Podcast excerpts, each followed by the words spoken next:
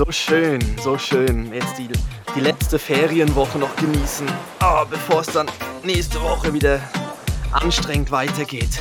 Die ja. alten Knochen nochmals durchstrecken. Genau, hier sind wir wieder mit den sexy Lesesnacks. Ah, kennst du diese Strandmasseusinnen? Wenn du so irgendwo an einem Strand bist und dann gibt es doch manchmal so, so Frauen. Ja, so, aus Thailand kenne ich die, ja. Ja, ja, aber genau, manchmal sind auch dann so, so am Mittelmeer, sind auch häufig so Asi Asiatinnen, die dann so umherlaufen, schon ein bisschen ältere, die dann äh, einem den Rücken massieren am Strand. Ja. Also gleich vor Ort, auf dem Liegestuhl. Auf dem Liegestuhl, genau, machen dann irgendwie Fußmassage. Nein, ich, ich kenne das mehr so äh, in, in Thailand, dann hast du doch irgendwo so eine Massageecke und dann ziehen sie die, die Vorhänge zu und dann. Ja. Was dahinter passiert, weiß ich nicht. Ich, ich lag mhm. noch nie da. Ja, ich war mal in Vietnam beim Dr. Fisch, wo man die Füße in so einen Fischtank halten muss und dann fressen sie einem da die, die Haut weg von den Füßen. Und dann kam. Der hat einen Dok Doktortitel in diesem Bereich. Ja, der hieß so, der Laden hieß so Dr. Fisch. Ja. Und, und ich wollte immer das schon mal ausprobieren, wie das ist, da die reinzuhalten. Und dann kam irgendwie noch eine, eine zierliche, hübsche Vietnamesin, hat gemeint, ob ich, während ich die Füße drin habe, noch so eine Nackenmassage gern hätte. Ja. Dann habe ich gesagt, oh ja, das wäre sicher noch entspannt. Dann ist sie weggegangen und danach kam wirklich fast eine zwei Meter große, riesige vietnamesische Ringerin und dann hat die mir im Fall den Hals verdreht und ich, ich im Fall am, die, die hat nur noch gelacht, weil die haben meine Schreie, glaube im ganzen Dr. Fisch gehört. Die Fische sind auch abgehauen, ja. sind so in den nächsten Tank gesprungen, weißt du, wie, wie ein Goldfisch, der sich befreien will. Ja. ja also, klingt sehr entspannend, ja. Ja, ja, genau. Aber wir sind ja heute zu einem anderen Thema da, nämlich äh, Du hast ein Buch mitgenommen, Ich ja? habe ein Buch mitgebracht und das wäre nämlich Dead You Can, das ultimative Papa-Handbuch von Christian Hanne. Zu, zu, dem Buch war er ja damals äh, der Weihnachtsspezialfolge ähm, ja auch in unserem, in unserem Podcast. Und ähm, ich weiß jetzt noch, ich habe jetzt genau, ich habe reingeschrieben, ich soll die Widmung vor, ich finde, genau, ich lese die Widmung vor. Ja. Und zwar der Christian hat uns ja an jedes Buch noch eine kleine Widmung geschrieben. Und in dem jetzt Dead You Can hat er reingeschrieben, lieber Christoph, solltest du etwas aus diesem Buch lernen, sollte sich dein Sohn möglichst bald um eine Adoption bemühen. Ja. Christian Hanne. ja, also das war, ja. Die, die Widmungen sind, sind wirklich gut, ja. Und, ja, und sehr haben schön. nicht die gleichen, ne? Weil die, ja. die steht bei mir nicht. Ah, also super, siehst das habe ich noch wollte ich noch fragen, ob du. Ja, er hat ja. eine gute Menschenkenntnis. Bei mir musste er das nicht schreiben. Ja. genau. Und wir sind jetzt, genau, wir sind jetzt bei dem Papa, dem ultimativen oder überle nein, dem ultimativen Papa-Handbuch, doch, sind wir jetzt. Und jetzt in dem ersten Text geht es darüber ums Thema Schlafen. Mhm. Nachts sind alle Katzen grau und alle Babys wach. Babys und Säuglinge schlafen eigentlich ziemlich viel. Unbestätigten Gerüchten zufolge durchschnittlich 15 bis 16 Stunden pro Tag, aber leider meistens antizyklisch zu den Eltern. Während sie tagsüber fast ununterbrochen, äh, un, ja, ununterbrochen ratzen, sind sie abends topfit und wollen Party, Party, Party machen. Im Prinzip haben Babys das Schlafverhalten von Teenagern, riechen aber besser. Zumindest nach dem Windelwechseln. Nachts schlafen Babys dann sehr unregelmäßig und nur in kurzen Etappen. Sobald du selbst in eine Tiefschlafphase eintrittst, wird dein Baby wach und fordert energisch eine Mahlzeit ein oder eine frische Windel oder Entertainment. Auf jeden Fall ist dein Schlaf dann erst einmal vorbei und du läufst am nächsten Tag vollkommen übermüdet mit geröteten Augen und der ungesunden Gesichtsfarbe einer Wasserleiche herum. Babys kommen mit diesem nächtlichen Terror durch, obwohl systematischer Schlafentzug laut UN-Anti-Folter-Konvention als Foltermethode gilt, weil sie morgens dann, wenn sie schlummern, so niedlich aussehen und weil sie noch nicht strafmündig sind. Büroschlaf ist der beste Schlaf. Vielleicht kennst du den gut gemeinten, aber vollkommenen weltfremden Spruch, schlafe, wenn das Kind schläft. Das funktioniert nur bedingt, wenn du wieder arbeiten gehst. Selbst die nachsichtigsten Vorgesetzten reagieren nur begrenzt verständnisvoll, wenn du den ganzen Tag am Schreibtisch pennst und deinen Schlaf nur ab und an unterbrichst, um eine Kleinigkeit zu essen oder aufs Klo zu gehen. Falls du doch damit durchkommst, herzlichen Glückwunsch. Und jetzt kommt eine Liste mit Profi-Tipps. Es gibt eine Reihe von Tricks, wie du deinem Baby in den Schlaf helfen kannst. Durch die Wohnung tragen das Köpfchen streicheln, fest in eine Decke wickeln, etwas, etwas ins Ohr summen, etwas ins Ohr brummen, etwas ins Ohr singen, verstößt unter Umständen auch gegen, Anti, gegen die UN-Anti-Folter-Konvention. Den Staubsauger anmachen. Eine Runde mit dem Kinderwagen um den Block gehen. Eine Runde mit dem Auto um den Block fahren. Gemeinsam weinen. Am Bettrand sitzen und hospitalisiert vor und zurück wippen. Die Möglichkeiten sind grenzenlos. Los. Du musst nur herausfinden, was deinem, bei deinem Kind funktioniert. Das dauert ungefähr ein Jahr und dann schläft es wahrscheinlich sowieso durch. Ja. Ich, das mit dem Autofahren, das hast du ja auch damals mal erzählt. Das, das, da, das gab es bei euch ja, glaube ich, auch mal in der Nacht, ne? Ja, habe ich auch schon gemacht, ja. Ähm, ist einfach immer, wenn du solche Aktionen dann machst, überlegst du dir immer, beginnst du jetzt gerade mit einem neuen Trend. Ein Schlafritual. Ja, ja. Das, also, das Schlaf, ich, ich starte schon mal das Auto.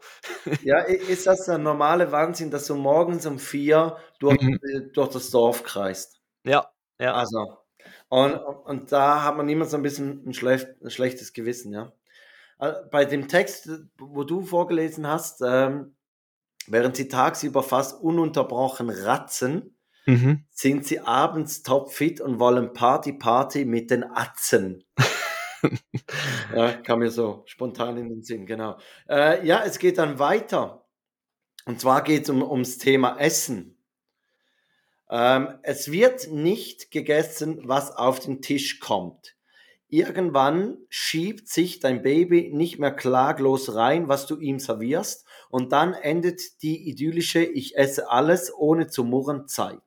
Wahrscheinlich ungefähr mit einem Jahr und allerspätestens nachdem es das erste Mal Pizza probiert hat. Von da an denkt es sich, Alter, es gibt sowas Leckeres wie Pizza und du gibst mir beschissenen Brokkoli. Du hast wohl nicht alle Latten am Zaun. Aber keine Angst, dein Kind wird nicht verhungern. Irgendwann kommt es in die Nudelphase und ernährt sich dann von Nudeln mit Ketchup, Nudeln mit Butter, Nudeln ohne alles oder Nudeln mit Nudeln. Was Einjährige essen. Brotkrümeln vom Boden.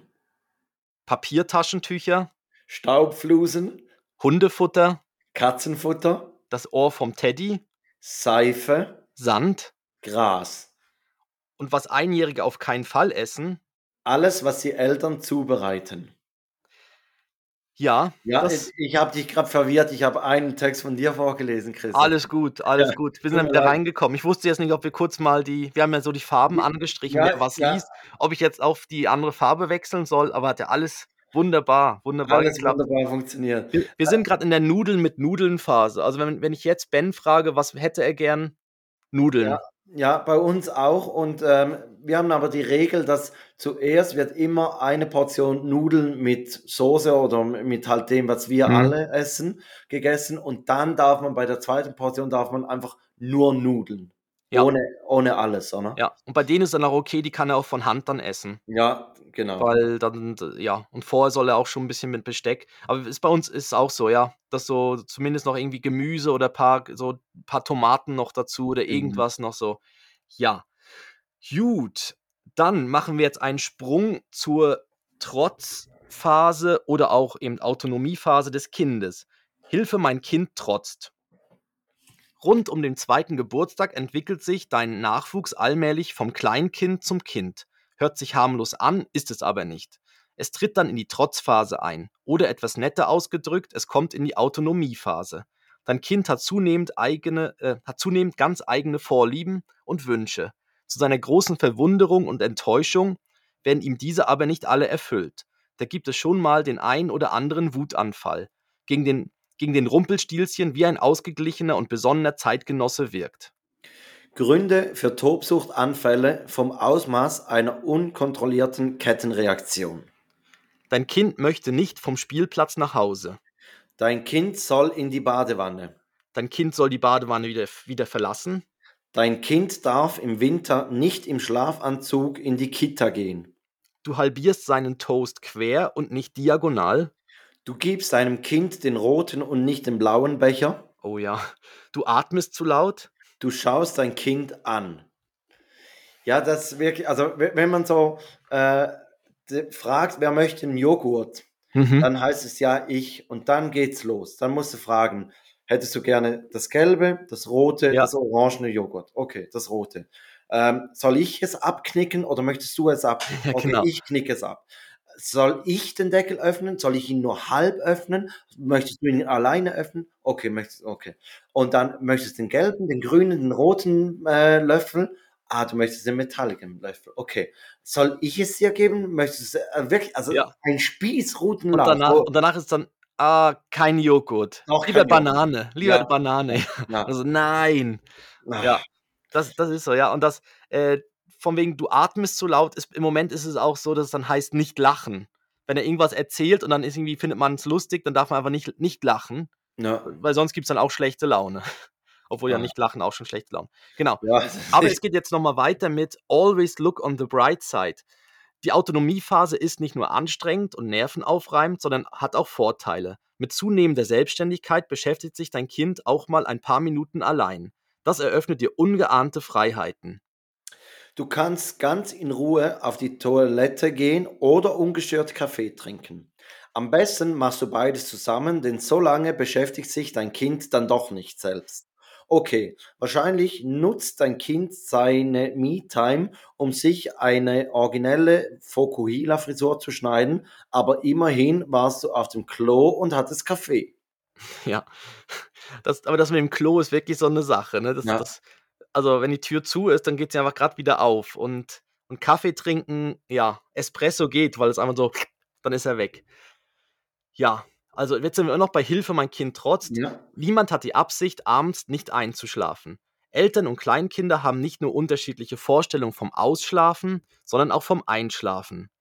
Eltern wünschen sich, dass der Nachwuchs früh einpennt, um selbst noch ein bisschen auf dem Sofa zu entspannen. Das heißt, beim Vorspann der Lieblingsserie einzuschlafen. Kinder dagegen, oder schon vorher, wenn man noch am Auswählen ist bei Ja, Netflix, ja. gell? Weil wir nur noch, das, was, was machen wir jetzt? Was nehmen wir? Okay. Kinder dagegen le lehnen das Konzept des Ins-Bett-Gehens kategori kategorisch ab. Deswegen klettern, klettert dein Kind mehrmals am Abend aus seinem Bett, um im Wohnzimmer vorbeizuschauen. Top 10 der Gründe, warum dein Kind abends nochmal das Bett verlassen muss. Nummer 10. Ich habe Hunger, Durst. 9. Ich muss aufs Klo. 8. Teddy hat Hunger oder Durst. 7. Teddy muss aufs Klo. 6. Unterm Bett ist ein Monster. 5. Mein Bauch tut weh. 4. Meine Haare tun weh. 3. Eine wichtige Frage klären. Wo ist die Sonne nachts? 2. Noch eine wichtige Frage klären. Warum heißt Brot Brot? 1. Und noch eine wichtige Frage klären. Haben Popel Augen? Ja, und dann geht's mit dem Durst wieder los, ne? Ja. Dann wieder die Flasche und. dann von vorn, ja. Mhm. Ja, ja. Es, Hat schon äh, was, hat was, ja. Das mit dem Abend, das mit dem Schlafritual, bis dann alle Plüschtiere am richtigen Ort sind und ja, genau. Jetzt äh, machen wir wieder einen Sprung und sind jetzt ähm, schon bei den Schulkindern und da geht es um das Pausenbrot, äh, ja, für die Ja. Kinder. Das Pausenbrot.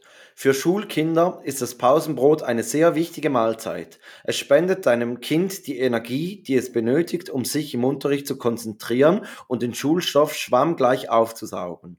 Das Problem, mit 99%iger Wahrscheinlichkeit wird dein Kind sein Pausenbrot nicht essen, weil es keine Zeit, keinen Hunger oder keine Lust hat. Tag für Tag bringt es seine Brotdose ungeöffnet wieder mit nach Hause. Oder noch schlimmer, es beißt einmal von der Stulle ab, um dir klarzumachen, dass das Pausenbrot so ungenießbar ist, dass es eher äh, sein benutztes Sportzeug aufessen würde, als einen zweiten Bissen zu nehmen. Profi-Tipp. Belege das Pausenbrot mit Pastrami, Emmentaler, Tomaten sowie eingelegten Gürkchen und runde das Ganze geschmacklich mit ein wenig Honigsenf ab. Dein Kind isst das natürlich auch nicht, aber du hast dann ein leckeres Sandwich zum Abendbrot. Noch besser, du verzehrst es gleich morgens. Da ist es noch schön frisch und dein Kind schleppt es nicht unnötig in die Schule. Ja, das ist so. Aber wir haben auch früher immer verglichen, weißt, wenn man dann von zu Hause was mitbekommen hat und hat man immer bei den anderen geguckt, dann wurde getauscht und ja, manchmal ist das, ist das, Pau- ist das, das, das, das Sandwich, was man dabei hatte, ist dann auch wirklich irgendwo zwischen den Sportsachen. Das hat man dann so eine Woche später gefunden, weil es irgendwie dann merkwürdig roch. Ui, es war gerade was bei mir umgekippt. Hui, Ja, alles gut. Ich habe immer die äh, beneidet, die so kleine Gewürzstreuer dabei hatten für die Oh. Gurken. Die hatten Oh. Gurkenscheiben dabei und dann so einen kleinen Gewürzstreuer, wo ich so dachte, ihr verwöhnten Drecksäcke. Ja. Ich hatte auch irgendwann mal so eine Pausenbrotdose, wo man in der Mitte ein Ei reintun konnte. Genau, du warst so ein Ja. verwöhnter Ja, Drecksack. und dann gab es einen Ja. kleinen Salzstreuer, der, der, der dabei war. Genau, und da kommt dann so über das. Ja, Ja, wahrscheinlich noch, noch so eine Drehmühle dazu. genau. So eine 1,50 Meter große Ja. Peugeot-Drehmühle, ja. Ja, oder, es kam, oder es kommt da der andere, der immer da, ich weiß gar nicht, wie der heißt, der so Salt B Der oder Salt, Bä, ja, ja. der so dann noch so übers Ei. Hm. Ja, aber ich glaube, der hat es auch nicht mehr so leicht, ne? Nein, glückliche, genau, jetzt, jetzt sind wir schon beim letzten Abschnitt, ähm, wo es darum geht, was passiert bei einem oder welche Aktivitäten sollte man, kann man machen an einem kinderfreien Wochenende für die glückliche Partnerschaft. Ja. Also, Richtig lange ausschlafen, ohne dass um 5 Uhr dein Kind am Bett steht und Lotti Carotti spielen will. zum Frühstück Nutella essen und nicht auf einer Brötchenhälfte, sondern so viel du willst und direkt aus dem Glas. Entspannt auf die Toilette gehen, ohne dass jemand dein Verdauungsergebnis kommentiert. Papa hat große Stinky gemacht. In Ruhe Süßigkeiten genießen und nicht hektisch hinter der, ungeöff hinter der geöffneten Kühlschranktür in dich reinstopfen, weil du Angst hast, dein Kind kommt schnuppernd rein und fragt, was isst du da? Ungestörtes Serienbingen, ohne dass andauernd dein Nach Nachwuchs vorbeikommt, weil er etwas trinken muss, Bauchweh hat oder kontrollieren will, was ihr guckt. Den ganzen Tag auf der Couch rumgammeln, ohne rausgehen zu müssen, weil es wichtig ist, dass das Kind mal an die frische Luft muss. Exotische Gerichte wie Hühnchencurry mit Kichererbsen, Paprika und Zucchini kochen, ohne dass jemand "Ih, das stinkt" ruft. Ja, das, das bei uns ja, wir haben ja heute per Zufall, äh, haben meine Frau und ich sturmfrei am Abend. Und jetzt haben wir uns auch schon überlegt, ob wir nicht mal wieder so beim Inder oder so was bestellen wollen, weil das ist, das ist sowas, das mit, mit dem Kleinen das geht das sonst nicht. Das machst du nicht, ja. Das oder irgendwas essen, was halt vielleicht eine gewisse Schärfe hat. Oder so irgendwie Thai oder Indisch oder so. Ja, da sind wir schon durch, genau. Mit, äh, das waren jetzt Auszüge aus dem Buch Dad You Can, das ultimative Papa-Handbuch von Christian Hanne. Wir bedanken uns bei ihm dafür, dass wir in den letzten vier, ja, in den letzten vier Folgen den sexy Lesesnack äh, aus seinen Büchern lesen durften. Äh, ihr findet alles verlinkt in den Show Notes, die Bücher, die Webseite vom Christian. Und wir sind ab nächster Woche wieder da mit einer regulären Folge vom Take That Podcast. Berichten von, von den Sommerferien. Oh ja, da Ja. unbedingt. Ja, Können wir unsere Bräune vergleichen? ja und- obwohl es wird ein unfairer Fight, oder? Ja, ja. Aber ihr hört dann warum. Also, bis nächste Woche. Kommt gut durch. Tschüss. Tschüss.